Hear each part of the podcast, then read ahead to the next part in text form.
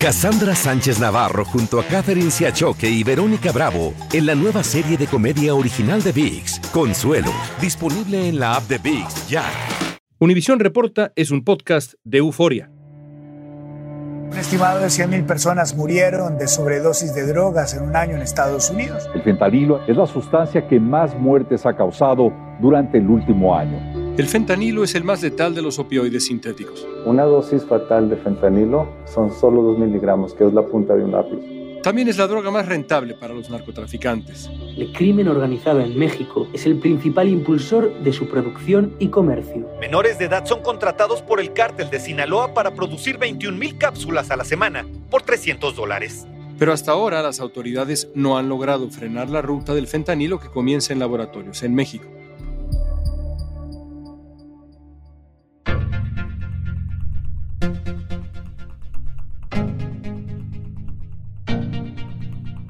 El periodista de N+, Víctor Valles Mata, tuvo acceso a los laboratorios clandestinos donde se prepara el fentanilo en México y hoy nos va a contar todo sobre la producción y tráfico de esta droga. También nos responderá por qué la producción de fentanilo ha desplazado a la de otras drogas, cómo lo llevan a Estados Unidos y qué grupos criminales controlan este negocio tan peligroso. Pero solo de laboratorios clandestinos en Sinaloa han sido asegurados este año 71 laboratorios. Con esto nos damos un ejemplo de que Sinaloa está a la cabeza. Hoy es lunes 12 de septiembre, soy León Krause y esto es Univisión Reporta.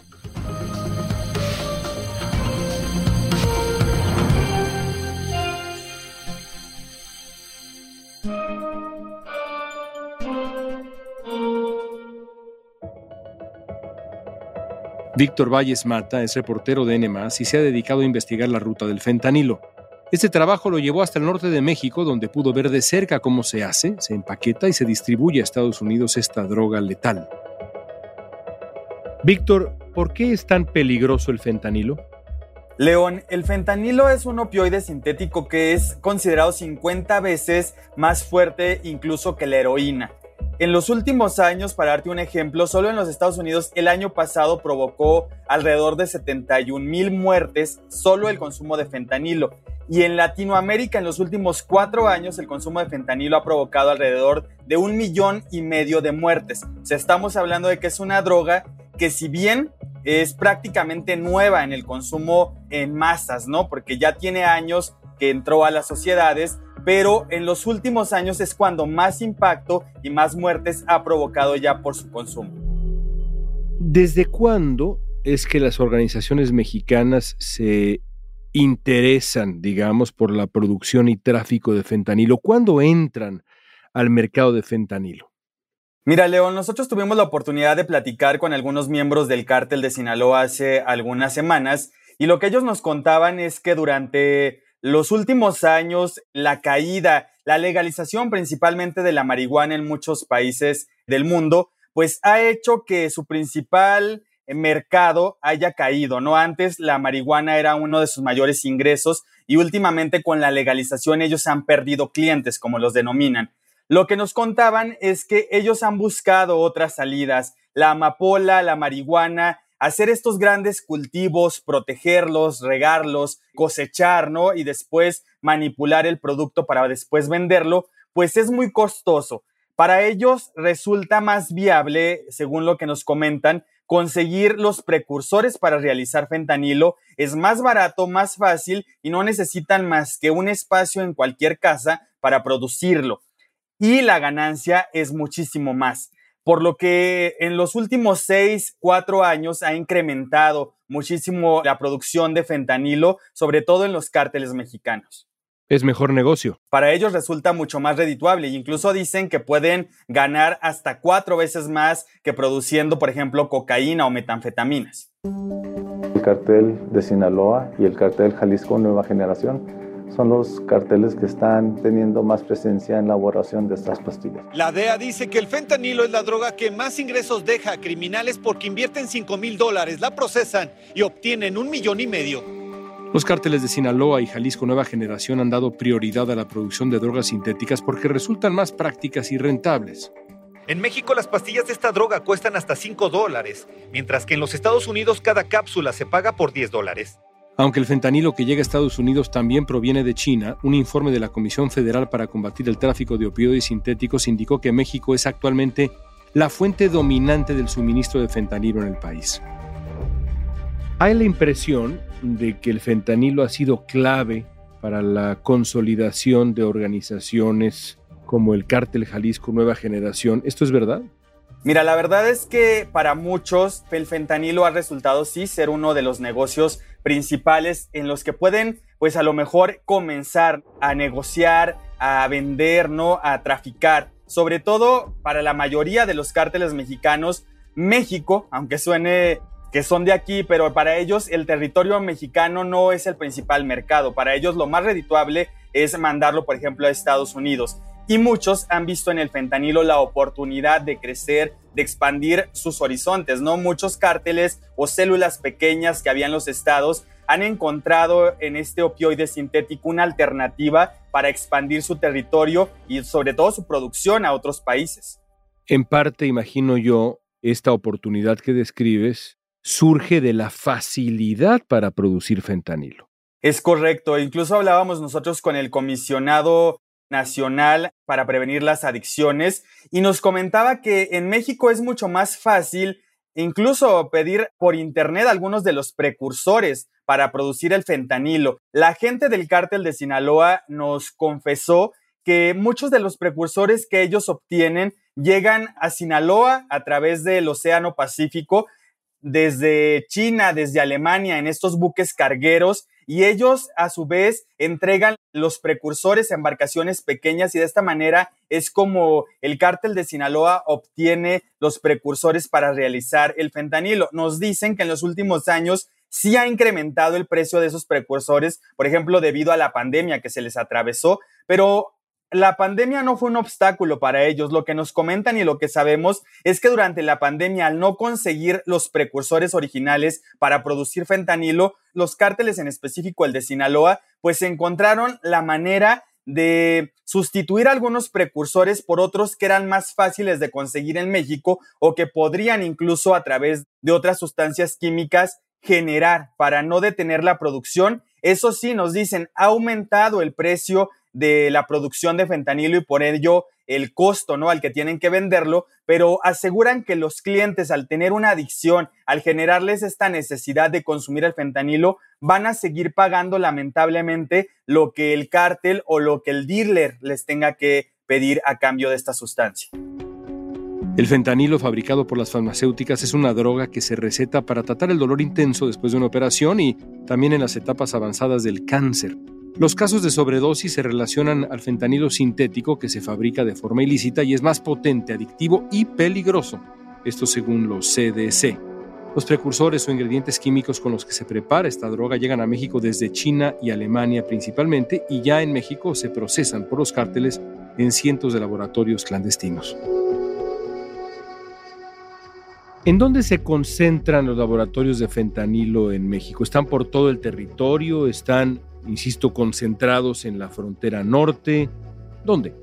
Mira, lo que sabemos nosotros por aseguramientos de la Sedena de la Secretaría de la Defensa Nacional acá en México es que el principal estado donde pues han decomisado, han asegurado laboratorios clandestinos para la producción de fentanilo es en Sinaloa. Solo este año han asegurado, para ponerte un ejemplo, alrededor de 71 laboratorios clandestinos solo para la producción de fentanilo, estamos hablando. Aunado a esto están los de metanfetaminas y los campos que todavía siguen teniendo de amapola o de marihuana, ¿no? Pero solo de laboratorios clandestinos en Sinaloa han sido asegurados este año 71 laboratorios. Con esto nos damos un ejemplo de que Sinaloa está a la cabeza. Hay que decirlo, no es el único estado donde se han hecho aseguramientos. También está Michoacán, también está, por ejemplo, el Triángulo Dorado, ¿no? Que abarca Durango, que abarca pues también Sinaloa, que abarca parte de Chihuahua. Entonces, son estados clave, aunque uno pudiera pensar que la frontera es la zona más caliente por ser pues lo más cercano a Estados Unidos y que es el mercado que más les interesa, no, la producen en otros estados y ellos se encargan de trasladarla para intentar cruzar a Estados Unidos. ¿Has logrado tener acceso tú a estos laboratorios? Sé que no puedes darnos demasiados detalles, pero dinos, en términos generales, ¿dónde están? ¿En zonas urbanas? ¿Cómo son los espacios, Víctor? Sí, León, te cuento, mira, los principales laboratorios, los más grandes, eh, los concentran en la zona de la Sierra de Sinaloa. No estamos hablando de lugares cercanos a las grandes ciudades del estado, son en la sierra totalmente alejados de las zonas urbanas, ¿no? Son lugares pequeños algunos, pero también hay espacios muy grandes que se podrían ustedes a lo mejor no ni siquiera dimensionar, ¿no? A veces no nos llega la imaginación a decir tanta infraestructura que puede contar con un cártel, ¿no? En México y más tratándose de una zona en la sierra, ¿no? Donde pues para llevar todos los insumos para crear un laboratorio es muy difícil. Pero los laboratorios en sí se concentran en la sierra y ya algunos más pequeños sí, como tal en la zona urbana, hablando por ejemplo de Culiacán, pero principalmente en la Sierra León. Al regreso, Víctor Valles nos va a contar qué vio en los laboratorios de fentanilo y cómo mueven la droga a Estados Unidos. Cassandra Sánchez Navarro junto a Catherine Siachoque y Verónica Bravo en la nueva serie de comedia original de VIX, Consuelo, disponible en la app de VIX ya.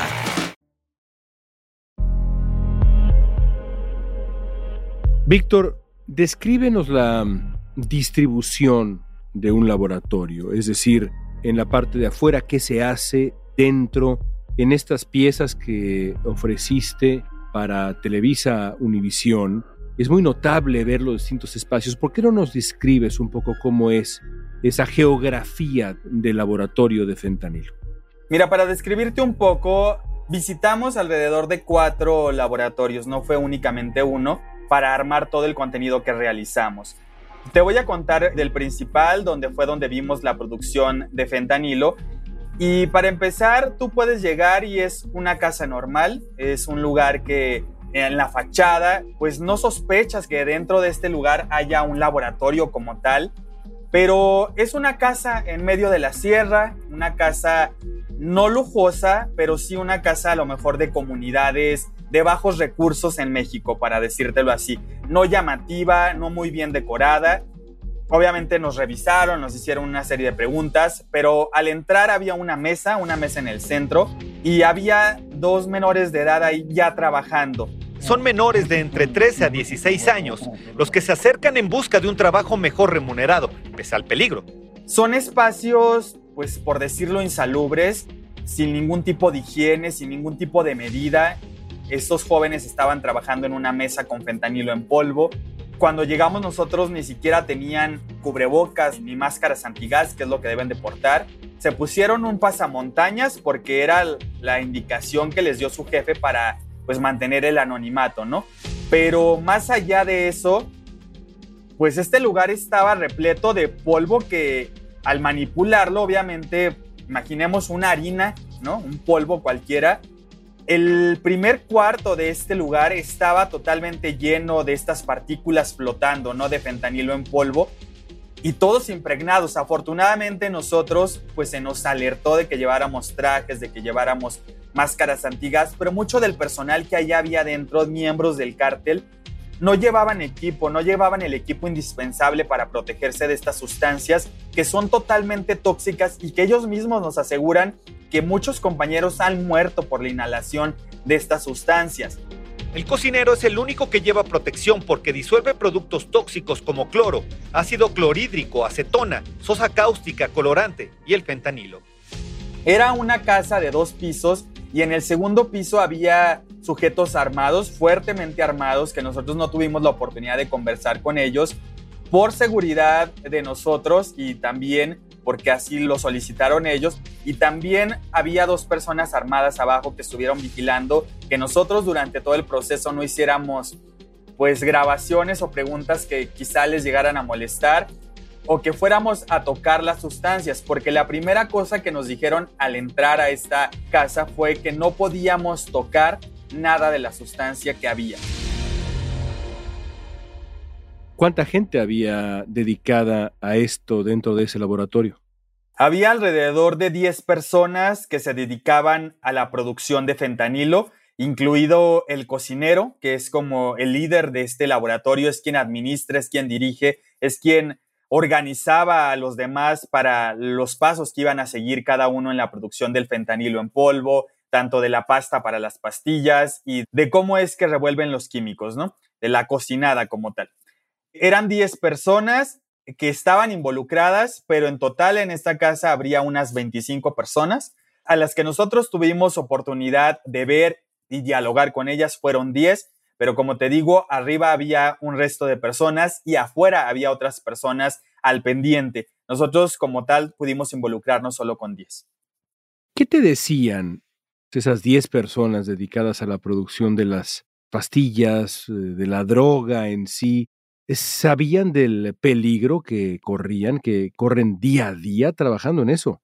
Sí, lo saben. Ellos mismos nos comentaban y yo se los pregunté, ¿ustedes consumen fentanilo? Los menores de edad primero nos dijeron que ellos no. Bueno, ellos tienen alrededor de 16, 17, 15 años y nos decían que saben de los peligros que involucra el consumo del fentanilo y que no se animan a consumirlo porque ellos están ahí en la cocina, ellos ven los elementos corrosivos, ácidos que lleva el fentanilo su producción y que no se atreven a consumirlo. Por otra parte, el cocinero nos decía que él no se ha animado a consumirlo porque ha visto cómo otros de los miembros han muerto, han perdido todo su dinero, han perdido su familia han perdido todo por consumir el fentanilo. Él literal nos decía, esto no es un juego, es la muerte, ¿no? Eso habla de que están conscientes de que el fentanilo pues es muy dañino y de que lo que están vendiendo pues e, en realidad está matando a miles de personas en todo el mundo. ¿Cuánto dinero ganan? Es decir, ¿están haciendo esto a cambio de cuánto?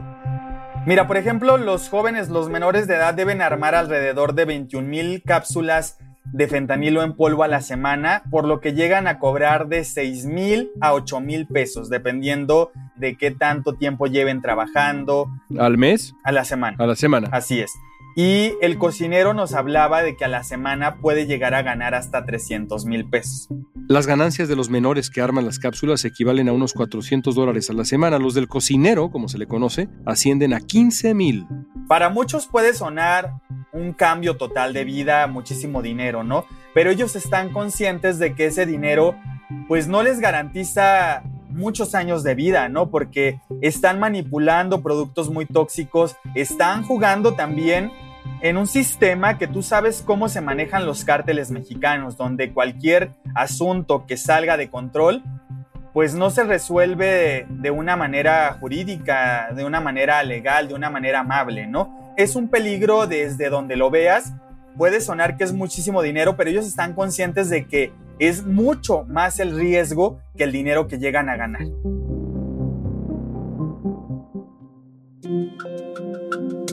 Por ser más potente que la marihuana o la heroína, los narcotraficantes mexicanos pueden pasar el fentanilo a Estados Unidos en cantidades más pequeñas, que son más fáciles de ocultar que los grandes cargamentos de otras drogas. En el año 2021, CBP decomisó más de 11 mil libras de fentanilo, que viene siendo el doble lo que viene siendo el año anterior. La droga se trafica principalmente por tierra a través de la frontera sur, pero los cárteles también han aumentado el uso del servicio postal para distribuirlo. En el 2021 la DEA incautó más de 9.5 millones de tabletas con fentanilo, una cifra que supera la de los dos años anteriores juntos. En siete días decomisamos más de un millón de pastillas de fentanilo. Este año fiscal de 2022, CBP ya tiene decomisado más de 5 mil libras de fentanilo. También tuviste acceso, en una segunda etapa, al proceso de contrabando. ¿Cómo lo hacen? Me llamó la atención, por ejemplo, el uso de carrocerías de automóviles. ¿Puedes describir ese proceso? Es correcto, es en carrocerías de automóviles. Tienen muchísimas estrategias. El cruce de fentanilo está imparable por la frontera. Las autoridades hacen lo posible por detectar a los traficantes. En compartimentos secretos es como integrantes del cártel de Sinaloa ocultan el fentanilo que inunda calles de los Estados Unidos. A nosotros nos dieron la oportunidad de documentar una de tantas formas que ellos pues han inventado, ¿no? Para tratar de cruzar droga principalmente a los Estados Unidos. Y una de ellas se concentró en este taller de hojalatería en Culiacán, Sinaloa un taller como muchos otros más, donde ellos lo que hacen es encontrar vehículos, nos decía el ojalatero que lo que le llevan son vehículos ya viejos, de modelos pasados, incluso chocados, ¿no? Con alguna avería notable, para que no llamen mucho la atención, porque dicen que entre más viejo sea el vehículo, menos llamativo es para las autoridades.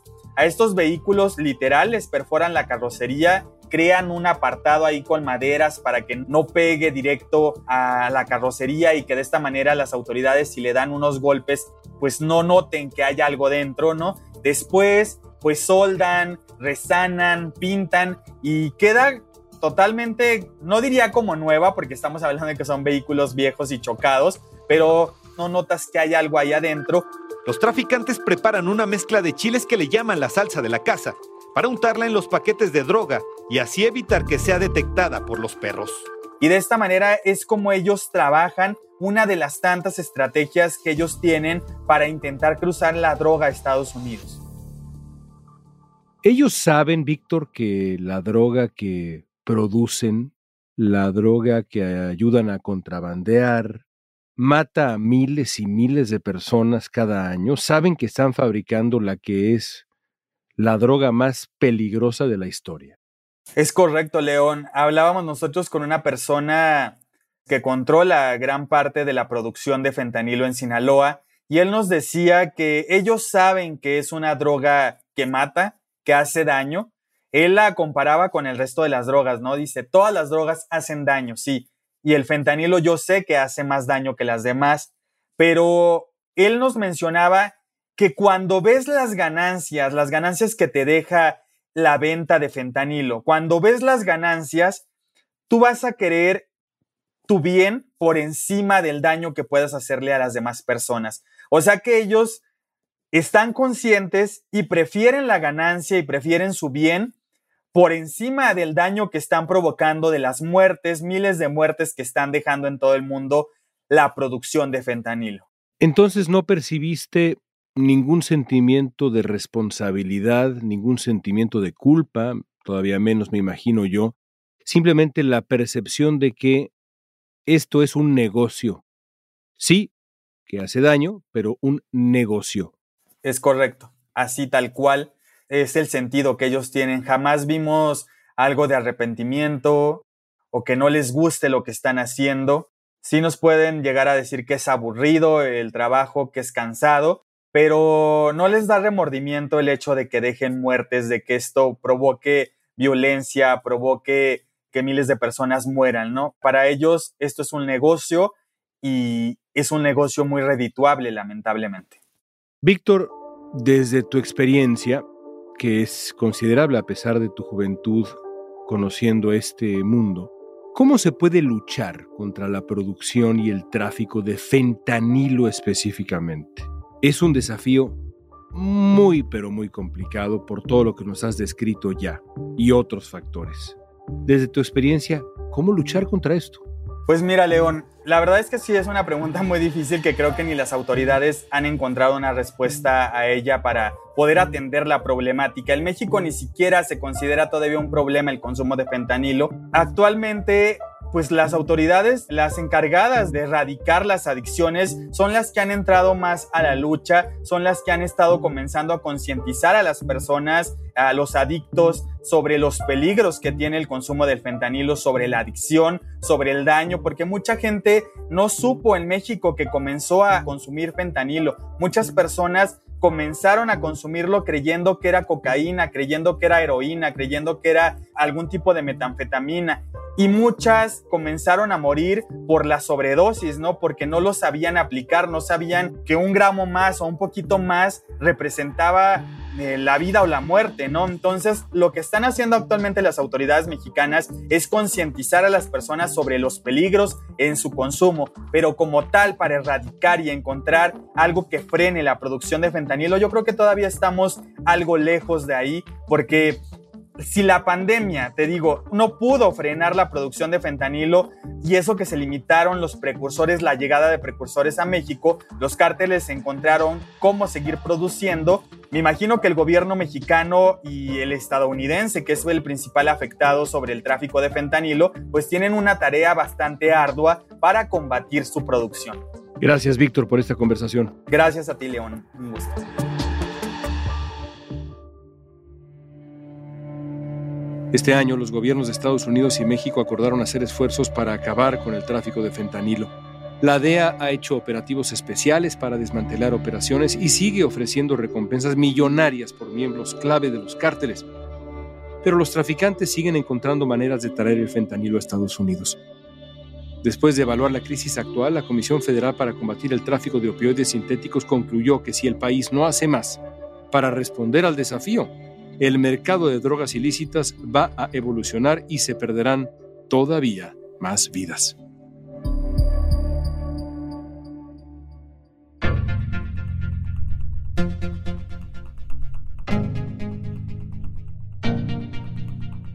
Esta pregunta es para ti. ¿Cómo solucionar la crisis del fentanilo? Usa la etiqueta Univisión Reporta en redes sociales y danos tu opinión en Facebook, Instagram, Twitter o TikTok. Escuchaste Univisión Reporta. Si te gustó este episodio, síguenos y compártelo con otros. En la producción ejecutiva, Olivia Liendo. Producción general, Isaac Martínez. Producción de contenidos, Mili Supan. Producción, Débora Montaner. Asistencia de producción, Francesca Puche. Música original de Carlos Jorge García, Luis Daniel González y Jorge González. Soy León Krause. Gracias por escuchar Univisión Reporta.